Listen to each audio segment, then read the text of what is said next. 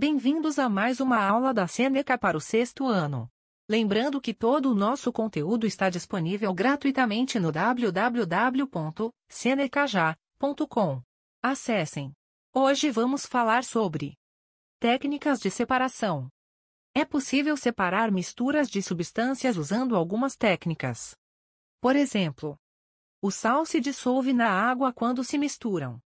A mistura de sal e água é chamada de solução salina. Você pode recuperar o sal da solução salina. Basta aquecer a água ou deixá-la evaporar por um longo período de tempo.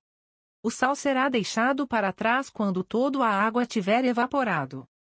Alterações físicas. Dissolução e evaporação são mudanças físicas e podem ser revertidas. O mesmo processo pode ser usado para separar outros materiais dissolvidos em líquidos. Obtendo areia da água arenosa. Se a areia for misturada com água, essas substâncias podem ser separadas usando uma peneira ou um filtro. A água é feita de pequenas partículas que podem passar através de um filtro. A areia é feita de partículas maiores que não podem passar pelo filtro e são deixadas para trás. O mesmo processo pode ser usado para separar outros sólidos dos líquidos. Agora vamos falar sobre separação de misturas. As misturas podem ser separadas porque as diferentes partes que as compõem não são unidas.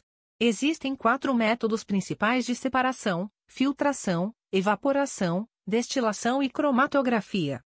A filtração é usada para separar um sólido de um líquido. Você precisa de um funil e papel de filtro.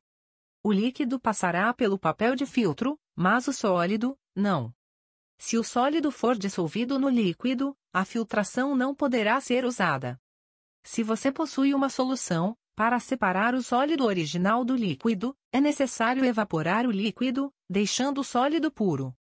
É possível separar uma mistura de vários líquidos pela destilação. Na destilação, a mistura de líquidos é aquecida até que ela evapore. O vapor sobe e entra no condensador, onde a água o condensa de volta para um líquido. Traço este líquido é coletado em um copo, uma parte da mistura. Os outros líquidos permanecem no balão até evaporar um a um. A destilação funciona porque diferentes líquidos fervem, evaporam em diferentes temperaturas. A cromatografia é usada para separar diferentes pigmentos, cores em uma mistura líquida. É frequentemente usado para identificar corantes alimentares ou conservantes. Uma linha inicial é desenhada a cerca de um centímetro do fundo do papel de cromatografia. A mistura é colocada em papel de cromatografia.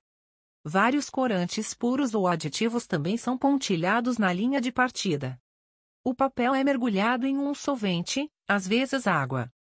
O solvente absorve o papel e o ponto da mistura sobe no papel com o solvente. As diferentes substâncias percorrem diferentes distâncias no papelaria. O número de pontos que você tem no final informa quantas substâncias existem na sua mistura. Se um ponto da mistura tiver a mesma altura que outro ponto, você poderá identificar o que é essa substância. Usa-se a régua para verificar se um ponto da mistura combina com algum dos corantes, por exemplo, do experimento. Chegamos ao final desse episódio.